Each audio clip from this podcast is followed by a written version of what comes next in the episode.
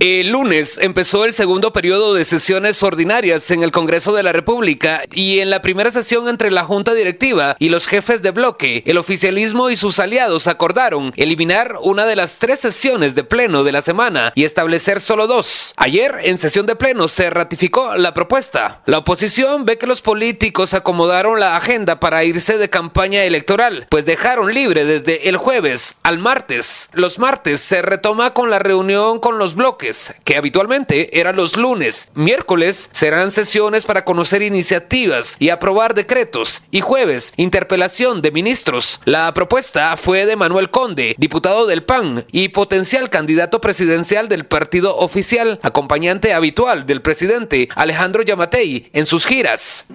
Eh, esto nos permite liberar los días eh, viernes y tener también tiempo para continuar con comisiones o para quienes van a sus distritos poder salir desde el día viernes a sus distritos. Samuel Pérez, diputado del bloque Semilla. Este, en realidad es clara la intención de tener espacio libre para poder hacer actividades de proselitismo de campaña electoral, tienen que hacer asambleas, etcétera. Sonia Gutiérrez, jefa del bloque WINAC, fue la única que se opuso a la modificación en esa instancia y argumentó que hay dos grandes pendientes de los legisladores, juzgar las acciones de los funcionarios de gobierno y la elección de magistrados a Corte Suprema de Justicia y salas de apelaciones. En octubre de este año se cumplen tres años sin cambios en el Poder Judicial. Está claro que el hecho de que no quedaran más eh, días para las sesiones plenarias, tampoco hay intenciones de elección de magistrados de Corte Suprema de Justicia, ¿verdad? Hay salas,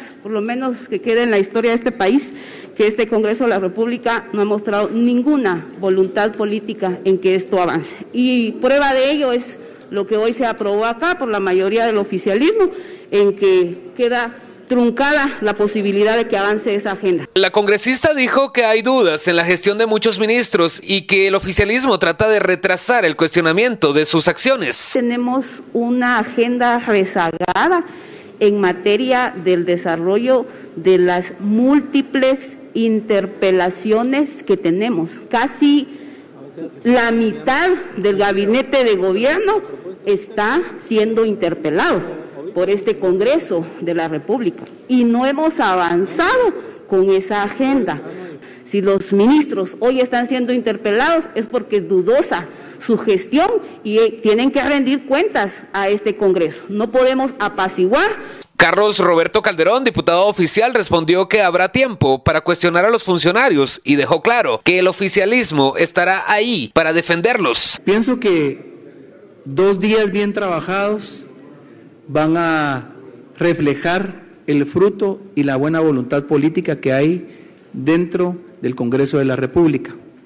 Mi bancada está comprometida con las interpelaciones pendientes. Yo no creo que ningún ministro que ha sido rehén por varios meses eh, se vaya a negar a venir, nosotros vamos a estar presentes y vamos a eh, escuchar eh, pues, las acusaciones que tienen en contra de los mismos y estaremos también oportunamente en la legítima defensa que tenemos hacia los mismos. Shirley Rivera, oficialista y presidenta del Congreso. Yo estoy segura que la agenda legislativa no se va a atrasar, pues hay un grupo de diputados que estamos dispuestos a estar hasta la hora que sea necesario. El diputado de Semilla critica. Eh, pues nunca les ha interesado mucho llegar a trabajar a menos que Yamatei les pida aprobar algo que tenga relación con o el saqueo o la impunidad, ¿verdad? Ayer se presentó una propuesta de ampliación presupuestaria de 400 millones de quetzales para subsidiar dos meses más, esta vez solo el diésel, y 227 millones de quetzales para apoyo a la tarifa eléctrica, fondos que se descontarán del rubro de vacunas y recuperación económica por la pandemia. Ambas propuestas fueron enviadas a comisión para su análisis. Hay fuentes en el Congreso que afirman que entre bloques aliados acordaron no aprobar el presupuesto 2023, pues el vigente es uno de los más grandes de la historia, con 112 millardos de quetzales. Es decir, ahorita tiene una cantidad impresionante de dinero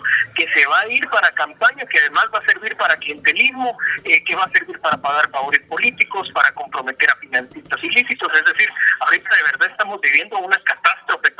La ficha de negociación será la junta directiva y no menos importante, cree el diputado Pérez, la elección de Contralor General de Cuentas. Que es prácticamente quien va a decidir quién, entre quién quién no a la campaña electoral, a la contienda electoral, eh, que seguramente vamos a ver ahí bloqueos a la oposición. Además de los temas de interés, los opositores creen que la agenda en este segundo semestre será puro relleno. Henry Bean, Radio con Criterio.